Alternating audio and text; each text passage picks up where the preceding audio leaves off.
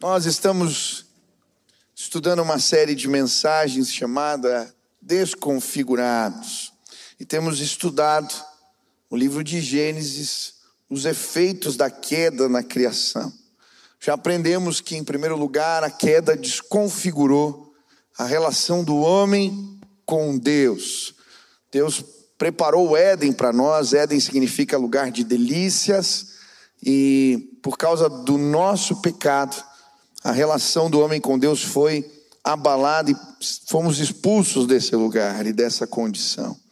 Também estudamos que a queda desconfigurou o papel do homem e da mulher. Adão vivia só entre bichos. Quando Eva surge, a primeira poesia na Bíblia foi Adão quem fez. Ossos dos meus ossos, carne da minha carne. Ficou muito feliz. Mas a queda desconfigurou essa relação e transformou essa relação numa relação de dominação. Depois, estudamos os efeitos da queda sobre a família, a primeira família. Depois de Caim pecar, a destruição, separação, intriga, briga, confusão. E Hoje eu quero também falar sobre os efeitos da queda na concepção do culto, na ideia do culto. Comecei a pregar ontem à noite e vou terminar essa mensagem hoje. Por isso, se você trouxe Bíblia, abre em Gênesis, capítulo 4, versículo 3 a 7. Como é que o pecado desconfigura o culto que nós prestamos a Deus? Gênesis 4, 3 diz assim: Aconteceu que no fim de uns tempos trouxe Caim do fruto da terra uma oferta ao Senhor. Abel, por sua vez, trouxe das primícias do seu rebanho e da gordura deste. Agradou-se o Senhor de Abel e da sua oferta, ao passo que de Caim da sua oferta não se agradou. Irou-se, pois, sobremaneira Caim, descaiu-lhe o semblante. Então lhe disse o Senhor: Por que andas irado? Por que descaiu o teu semblante? Se procederes bem, não é certo que serás aceito. Se todavia procederes mal, eis que o pecado jaz à porta. O seu desejo será contra ti, mas a ti cumpre dominá-lo. Culto desconfigurado. Quando eu pensava nesse tema, a imagem que me veio à mente foi daquele quadro do pintor surrealista Salvador Dali, sabe aquele dos relógios derretendo? Ele é inspirado quando vê um queijo cambré derretendo e ele faz essa pintura. E eu creio que é exatamente isso que está acontecendo em nossos dias com a concepção de culto. Está derretendo, sendo desconfigurada para muitos. O que aconteceu com os nossos cultos? Temos tecnologia a nosso favor, temos bons músicos, temos luzes, aparatos técnicos mas muitas vezes perdemos a essência, a unção de Deus. Pregadores cheios de conhecimento, mas que não queimam de paixão atrás dos púlpitos. O que aconteceu com os nossos cultos? Muitas vezes nos tornamos espectadores e críticos que buscam entretenimento, ao invés de adoradores ávidos por mais um encontro com Deus. Aonde estão os desesperados? Os adoradores, como o salmista no Salmo 63, que diz: O teu amor é melhor que a vida, por isso os meus lábios te exaltarão. O que aconteceu com os nossos cultos? Aonde está aquela, aquele desejo pela presença manifesta de Deus, que nos aterroriza e ao mesmo tempo nos emociona? Aonde foi parar aquela atmosfera, ou a busca por ela? Aquela atmosfera que nos faz rir e chorar. Chorar porque diante da majestade de Deus nos sentimos tão pequenos. Que nos quebrantamos, confessamos pecados, nos arrependemos. Nos faz rir porque lembramos da nossa salvação, da vitória de Cristo e por isso cantamos com alegria. Eu lembro da minha expectativa logo que me converti ao vir à igreja. Ah, eu queria chegar antes. Eu me preparava. Eu lembro dos congressos de avivamento que eu participava. junto com os meus amigos, nós íamos no caminho falando a respeito do que iria acontecer. Eu lembro dos cultos com carinho, quando fomos para uma viagem missionária na África, e era um orfanato, onde fizemos o nosso culto, e as crianças dirigiram o culto, e eu fiquei impactado. Aqueles meninos sem pai nem mãe, mas entendiam que Deus era o seu pai, e eles choravam na hora do louvor, iam às paredes, derramavam suas lágrimas, ministravam com tamanha autoridade, porque eles sabiam que representava se encontrar com Deus. Mas por que, de alguma maneira, o culto está sendo distorcido ou desconfigurado em nossos dias? Eu creio que a pandemia nos ajudou a desconfigurar o culto. Muitos nesse período pararam de ir à igreja, começaram online, depois se acomodaram e depois pararam. Existe um instituto americano, a, PC, a PNORC, que estima que 27% dos jovens não voltarão às igrejas após a pandemia. As pessoas esfriaram. Também acredito que algumas influências erradas sobre as nossas lideranças, fizeram o culto se desconfigurar. Os nossos seminários, escolas de profetas, de pastores, para conseguirem a graduação, se tornarem faculdade, enviaram muitos dos seus pastores e professores para fazerem mestrado e doutorado em instituições mergulhadas no liberalismo teológico. O liberalismo teológico transforma a fé num arrazoado científico. Jesus é um personagem histórico. Os milagres são mitos. E muitos pastores e líderes que beberam dessas águas começaram a vir para o culto e tentar desmistificar o culto. Que é o culto sem a manifestação da presença de Deus? Eu vim aqui hoje não ver pessoas que eu gosto, eu vim aqui hoje não para um convívio social agradável ou para cantar as músicas que eu gosto. Não, eu vim me encontrar com Deus neste lugar e onde Ele está. Milagres acontecem, pessoas são restauradas, a unção é manifesta, isso é culto.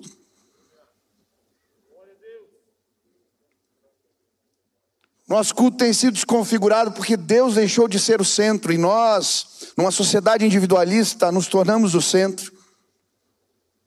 E quando nós somos o centro, o culto vira entretenimento. Eu não presto culto, eu assisto culto. Quando Deus é o centro, eu entrego a minha adoração. Eu venho com as mãos cheias, eu ofereço álcool. Ele é o motivo, não eu. As coisas são desconfiguradas, a palavra adoração aparece na Bíblia a primeira vez, avodar. Quando Abraão está fazendo a sua entrega, Isaac, no altar. Culto é isso, uma entrega de louvor, um sacrifício vivo agradável, que despojamos na presença do Pai. O que está acontecendo com a gente? É por isso que Tozer vai dizer que a adoração é a joia perdida da igreja evangélica. É por isso que Jesus vai dizer que Deus procura adoradores que o adoram em espírito e em verdade. Existe um culto sim que agrada a Deus e outro que não o agrada. Isso fica claro aqui. Note que em Gênesis 4, versículo 7, Deus vai dizer a Caim a respeito do seu culto: se procederes bem não é certo que serás aceito. Deus está falando: olha, eu me rejeitei, não me agradou o seu culto. O versículo 5, a Bíblia vai dizer que Deus não se agradou do culto prestado por Caim. Mas por que um culto é rejeitado e outro aceito? Eu gosto de imaginar essa imagem: Caim com cestos de frutas, colocando sobre o altar, esperando algo acontecer e nada acontece.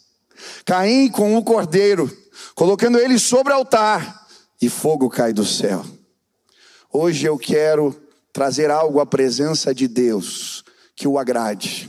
Hoje eu quero que o fogo caia e consuma aquilo que trouxemos ao Senhor. Ele é o centro, Ele é o motivo, Ele é a essência da nossa adoração.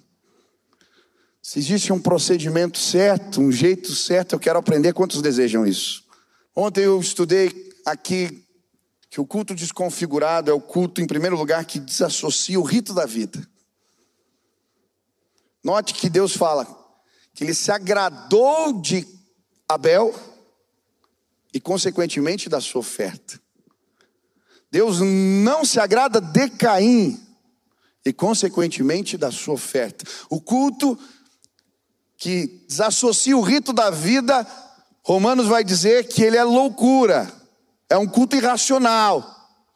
Porque o que Deus espera de nós é que entreguemos as nossas vidas como sacrifício vivo e agradável ao Senhor. E ontem eu falei do Deus que está por detrás dos ritos. Os ritos apontam para eles, mas existe um Deus que você pode encontrar por detrás dos ritos. E uma multidão entregou a vida a Jesus porque conhecia os ritos e não conhecia a pessoa de Cristo. Se você veio a esta casa e não conhece a Jesus, hoje eu quero te apresentar. Eu encontrei um Deus além dos ritos e ele transformou a minha vida. Quantos foram transformados da mesma maneira? Aleluia! Ontem também estudamos que o culto desconfigurado é o culto sem zelo ao Senhor. Caim entregou uma parte da colheita. Abel entregou a primícia do melhor do seu rebanho. Ele sabia quem Deus era. Não existe culto verdadeiro quando não conhecemos a Deus, quando sabemos e entendemos a Sua majestade, a Sua grandeza, quem Ele é. Ah, não nos apresentamos de qualquer jeito, entregamos o melhor para Ele. Amém? Mas hoje eu quero continuar. Quem está comigo aqui quer aprender da palavra de Deus? Você quer entregar um culto que agrada a Deus? Terceira lição. Culto desconfigurado é que o uso sagrado para mascarar a sua rebelião. Para mascarar a rebelião. Judas capítulo 1, versículo 11 vai falar a respeito de Caim. Ele diz assim: Ai deles, pois seguiram o caminho de Caim, buscando lucro caíram no erro de Balaão e foram destruídos na rebelião de Corá. A ideia aqui é o uso do sagrado para esconder a minha rebeldia. E note que esse é o mesmo pecado, quando ele fala de Caim, Balaão e Corá, os três cometem o mesmo erro, usam o sagrado para esconder sua rebelião. Corá faz uma revolta com os levitas contra Moisés. Eles estão ornamentados, bem aparados, com os incensários nas mãos, mas tudo aquilo mascarava a sua rebeldia. O mesmo acontece com Balaão. Eu creio que os seus ornamentos, ele sai, apesar de Deus falar três vezes para ele não ir, ele vai tentar amaldiçoar o povo de Deus. Por trás de uma espiritualidade, aquilo escondia a sua rebeldia. O mesmo Caim, olhe, a Bíblia vai nos mostrar que ele toma a iniciativa de cultuar. Antes de Abel, ele toma a iniciativa. Mas em 1 João a Bíblia vai dizer porque as suas obras eram más. Ele queria mascarar a sua rebeldia. Isso atrai juízo de Deus. Saul faz exatamente isso. Quando ele vai para a sua primeira batalha, sua primeira, segunda batalha, segunda guerra, ele sai para a batalha, mas o profeta Samuel tinha dito para ele esperar e não tomar dos despojos de guerra, porque era para consagrar ao Senhor. Ele desobedece. E aí, quando chega no final da batalha, eles haviam vencido, e então vem o profeta e diz: O que você fez? Nada, olha aqui, nós ganhamos a guerra. Você tomou os despojos do Senhor? Não. Eu estou ouvindo os balidos das ovelhas. Não, é para o culto, é para consagrar a Deus. E ele vai dizer: é melhor obedecer do que sacrificar. O culto, quando ele é usado para mascarar a nossa rebeldia, ele não tem o menor sentido. Esses dias eu ouvi um professor do cursinho, de uma escola bem conceituada em Curitiba, recebi de uma mãe. Ele estava dando aula. E ele falou: Olha, quem é contra o homossexualismo é homofóbico. E ele usou a Bíblia para defender isso. Eu era professor de catequese. E existe um texto que fala sobre esse tema em Deuteronômio, ele dizendo: Esse texto é o mesmo texto que fala que não pode comer camarão e que as mulheres não tinham que usar roupa de determinadas formas. Isso é do Antigo Testamento. Se você estudar o Novo, é o Deus de graça. A Bíblia não fala sobre esse tema. Não é verdade isso. Romanos capítulo 1 fala sobre esse tema. 1 Coríntios capítulo 6, versículo 9 fala que esses não herdarão o reino. Querido, eu não sei qual é a corrente que você acredita, mas cuidado para não usar a palavra de Deus, usar o sagrado para tentar mascarar a rebeldia. Isso Deus detesta. Cuidado. Eu lembro de um amigo meu na adolescência, nós crescemos juntos na igreja, e quando ele chegou na faculdade, ele foi estudar direito e se desviou. E nesse período ele tinha uma habilidade para interpretar os textos, uma habilidade de comunicação, e ele começou a usar aquilo para defender desvalores. Ele usava a própria palavra e ele conseguia confundir a muitos. Cuidado! A Bíblia, quando fala desses movimentos, no livro de Judas, ela diz que pessoas que fazem isso vão sofrer consequências. Olha o que diz Judas capítulo 1, versículo 12 e 14: Estes homens são como rochas submersas em vossas festas de fraternidade, banqueteando-se juntos sem qualquer recato rochas submersas, fazem naufragar a fé de muitos. Pastores que a si mesmos se apacentam, não estão interessados verdadeiramente com o que a palavra de Deus diz, mas em, de em defender o seu ponto de vista. Nuvens sem água, impelidas pelos ventos, cuidado. Tem aparência de coisa boa, mas não refresca a alma, não cura. Árvores em plena estação dos frutos, desprovidas duplamente mortas, desarraigadas não tem profundidade e não gera frutos. Ondas bravias do mar que espumam as suas próprias sujidades, só causa briga, contenda, conflito. Sabe, espuma do mar? Mas o que revela é só sujeira depois. São como estrelas cadentes, ele fala.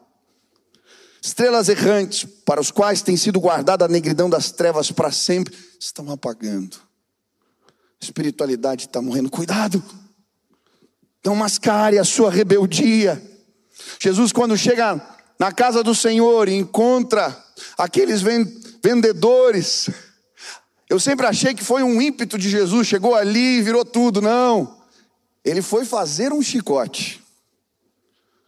Ele entrou naquele lugar, ele disse: Isso aqui não é culto, isso aqui não é culto.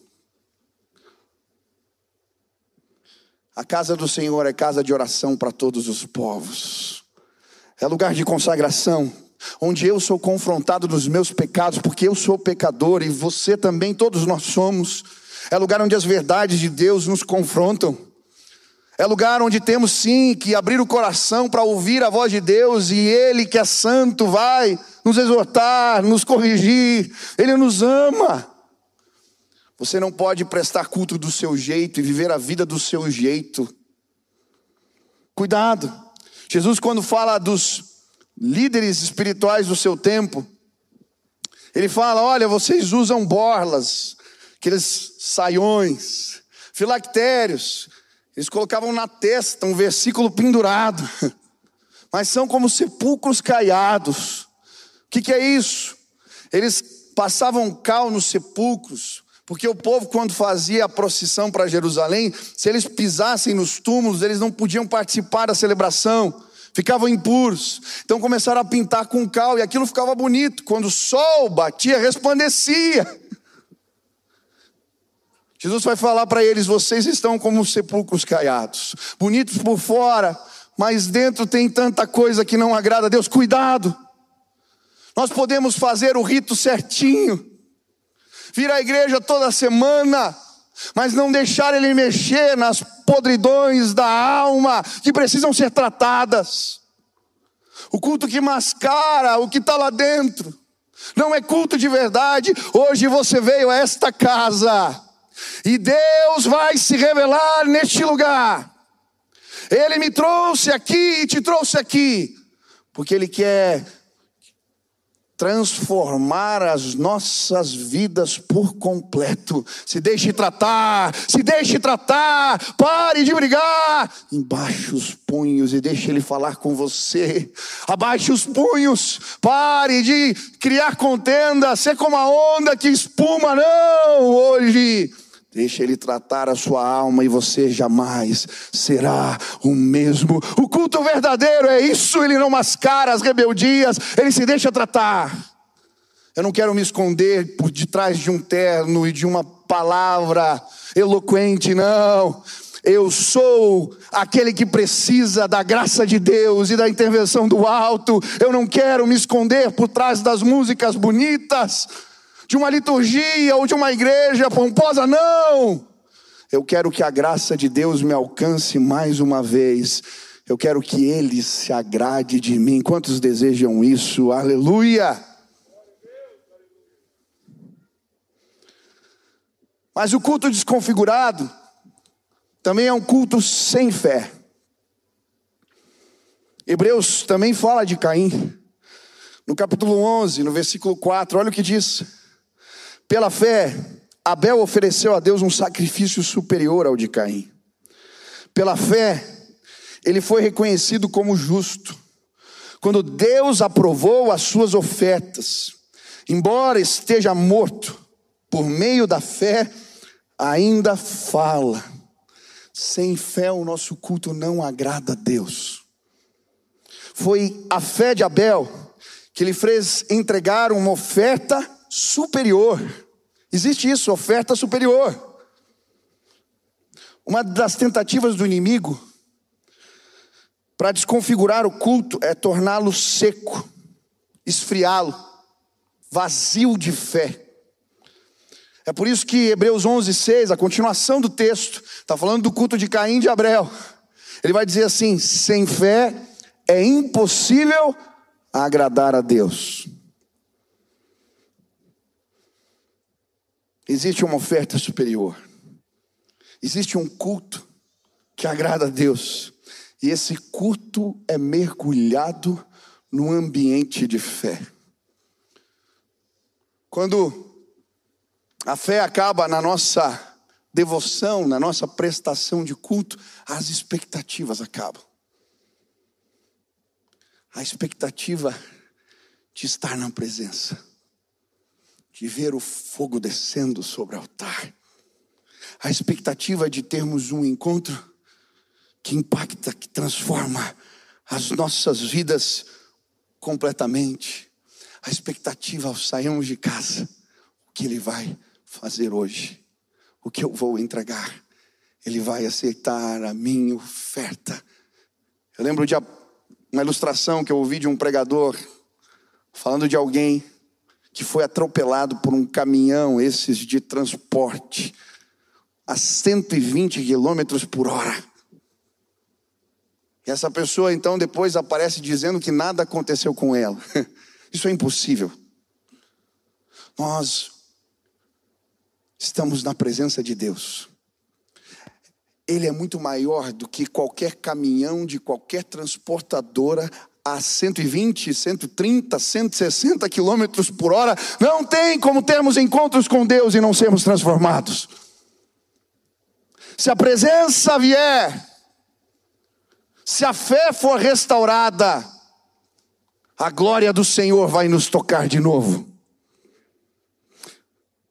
Eu lembro dos cultos na África, aquelas senhoras vinham com as roupas de festa, andando quilômetros com aquela multidão de filhos. Eles não tinham hora para voltar. No meio da miséria, a maior riqueza que tinham, o melhor dia da semana era o dia de cultuar ao Senhor. Eles passavam o dia na igreja. Começava de manhã, quatro horas de culto. Na hora das ofertas, eles vinham dançando e celebrando, trazendo seus presentes ao Senhor de todos os tipos que você pode imaginar. Ninguém ficava de fora. Depois eles comiam em comunidade, cultuavam de novo, e depois de novo, e depois de novo, porque havia expectativa. E ah, eu vi coisas acontecendo nesses lugares que muitos de nós passam a vida sem ver. Havia fé naquela comunidade simples que cultuava a Deus de todo o coração. O que aconteceu com as nossas expectativas? Eu fiquei imaginando uma família se preparando para o culto. Os pais vestem as crianças com roupas festivas. A menina pergunta no café: por que estamos com essas roupas? Hoje vamos encontrar alguém muito importante, diz o pai. É a pessoa mais especial que eu conheço e nós queremos agradá-lo. Como nós podemos agradar Jesus? E aí o filho fala: Eu vou fazer um desenho para ele. A filha diz: Eu vou entregar minha boneca para ele cuidar. Eles entram no carro, põem louvores, os marido e a esposa, ansiosos, começam a dizer o que Deus vai fazer hoje. Ah, o que vamos entregar para Ele hoje? Eles se preparam, eles chegam antes, eles desejam, eles oram para ouvir Deus falar, e quando chegam aqui e começam as músicas, eles se deleitam na presença do Senhor, porque esse é um culto cheio de fé. Eu vim me encontrar com aquele que desceu da cruz e está vivo. Ele é o Senhor da glória, Ele é Rei de majestade. As portas levantam para Ele passar, Ele é Deus Todo-Poderoso. Os céus proclamam a Sua glória, o firmamento anuncia as obras de Suas mãos. Um dia faz declaração, outro dia, uma noite contra outra noite. Não há palavras, tampouco se lhes ouve a voz, mas em toda a terra é conhecida a grandeza de Deus. Esse é o nosso Deus. Ele mede os céus a palmos, Ele toma as montanhas em balanças de precisão, Ele é Deus de majestade, Ele é Rei. Eu vim me encontrar com o meu Senhor, eu saí de casa hoje, e no volante do carro, eu dizia: O que o Senhor vai fazer hoje? Pai, se o Senhor simplesmente aparecer, ah Deus, se ouvirmos os teus passos, se a tua glória for manifesta, ah, Senhor, nos surpreende, nos surpreende. O que viemos fazer aqui?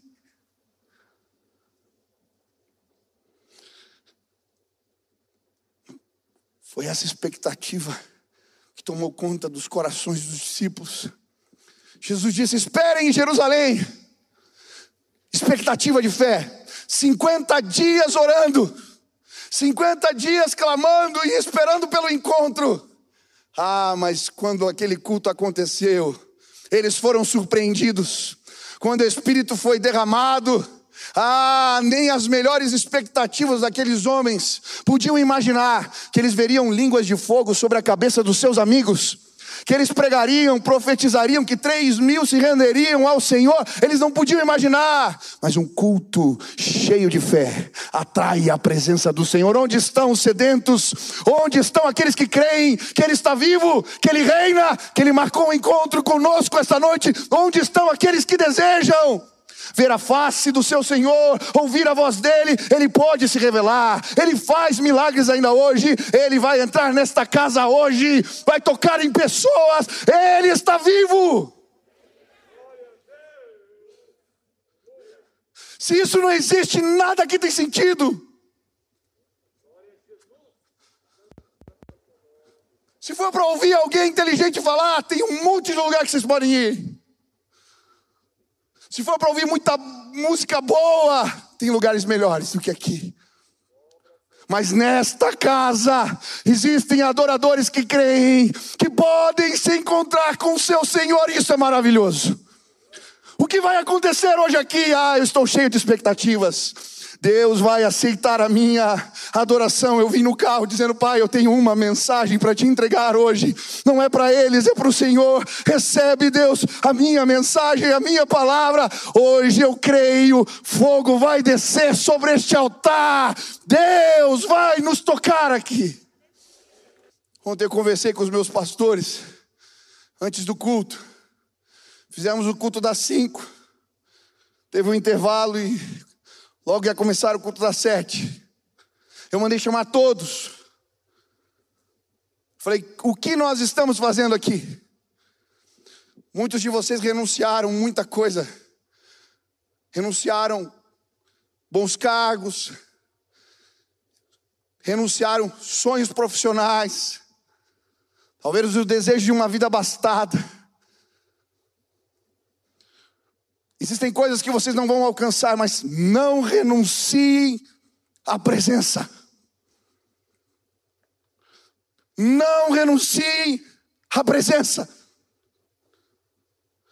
Se isso acabar, nada mais tem sentido. E nós começamos a orar. Pastores, meninos, jovens, Deus nos visitou antes do culto. E o que nós vivemos naquela sala aconteceu aqui. E hoje vai acontecer de novo, porque neste lugar existem pessoas que creem. Quantos creem que Ele está vivo? Quantos creem que Jesus não é um mito? Que milagres acontecem? Que a palavra de Deus é poder? Quantos creem nisso? Aleluia! Estamos no lugar certo. Hoje Deus vai se revelar neste lugar. Última lição. O culto desconfigurado tem a ver com uma mentalidade que não precisamos de culto. A Bíblia diz, Gênesis 4,16: E Caim se retirou da presença do Senhor e habitou na terra de Nod, a leste do Éden. Caim, na sua revolta por conta do seu pecado, ele se afasta de Deus e ele começa a crer que ele podia construir uma civilização sem Deus. Mas o que me chama a atenção não é o fato de Caim ter compreendido, não é o fato de Caim desenvolver uma mentalidade de que não precisava cultuar. A Bíblia nos fala que essa mentalidade que não precisavam cultuar não ficou só sobre Caim. O que me chama a atenção é que os que ficaram também pararam de cultuar. A Bíblia vai dizer só quando Enos nasce que eles voltam a invocar o nome do Senhor. Enos é o filho de Sete, filho de Adão. Ele nasce quando Sete tinha 105 anos. Eles passaram mais de um século que ficaram sem invocar o nome do Senhor. Mas por quê? Por que isso aconteceu? Por que os que ficaram pararam de cultuar? Eu creio que por causa da dor. Perder um filho é algo irreparável. Perder dois, um morre e o outro vai embora. Quando nasce sete, sabe qual que é o significado desse nome hebraico? Compensação. Mas não tem como compensar um filho perdido. Quando vem Enos, aí se passa a invocar o nome do Senhor.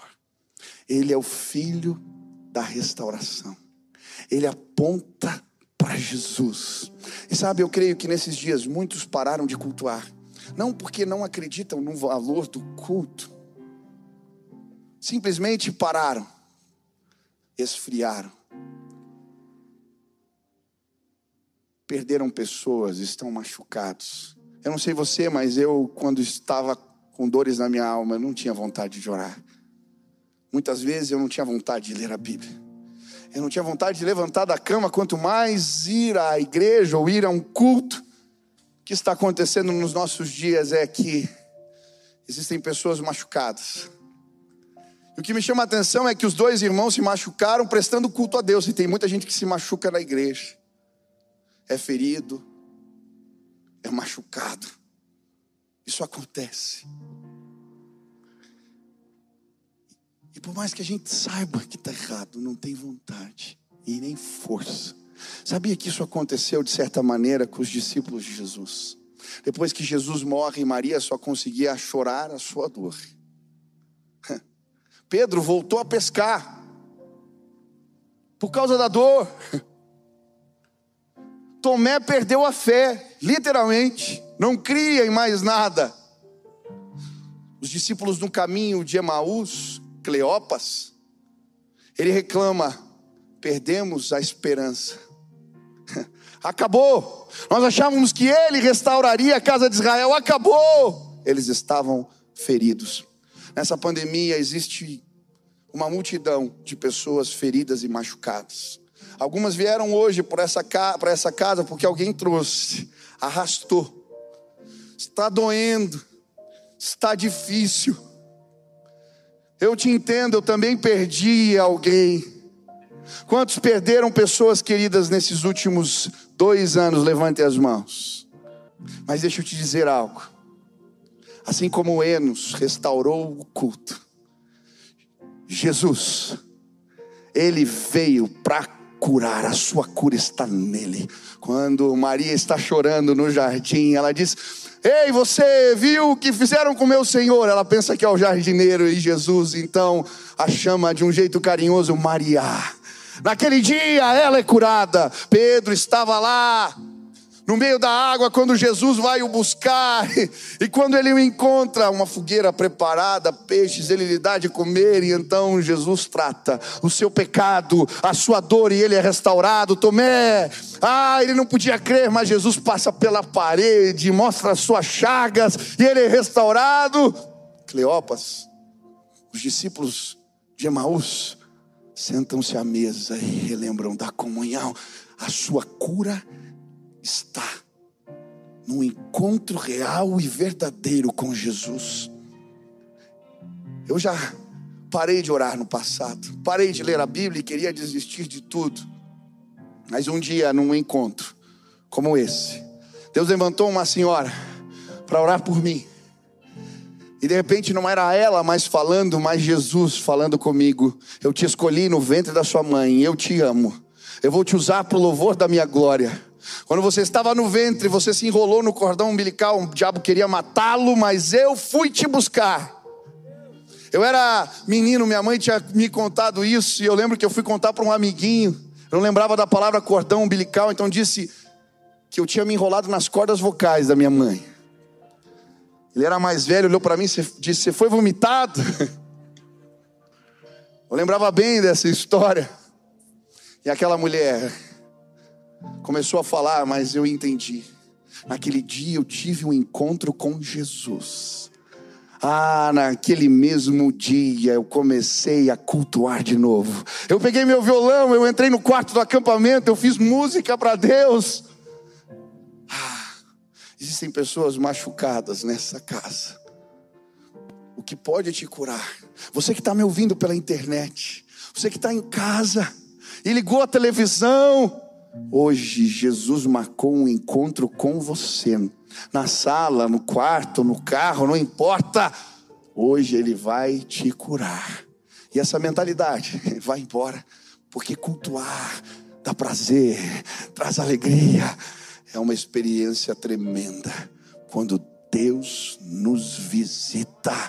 Quantos querem encontrar a face de Deus? Quantos querem ter um encontro com Jesus? Quantos querem prestar culto, não assistir culto? Quantos querem entregar algo que atraia? O fogo de Deus hoje vai cair sobre este altar.